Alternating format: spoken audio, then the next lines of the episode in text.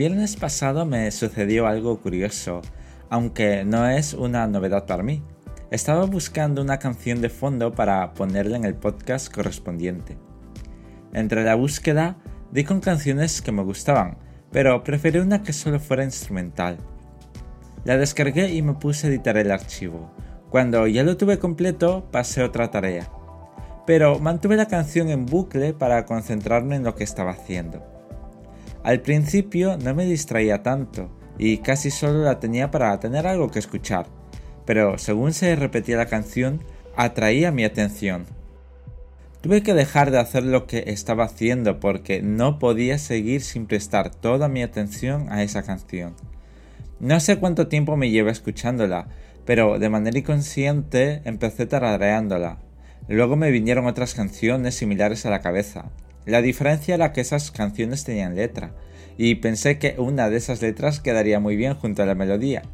Lo malo fue que por más que mi cabeza quisiera juntar una letra conocida, no eran compatibles, así que lo terminé dejando.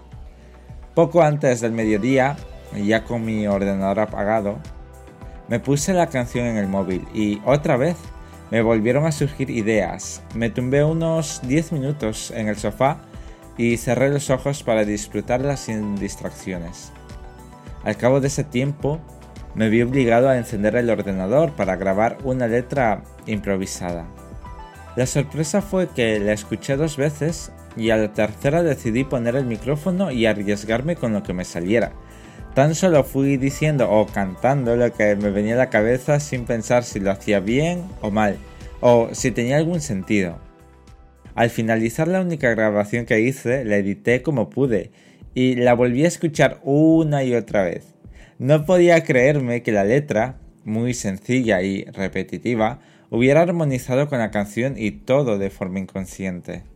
En el día a día hacemos cosas de las que no nos damos cuenta, pero cuyo resultado nos alegra o cambia un día rutinario en extraordinario, con pequeñas cosas inconscientes.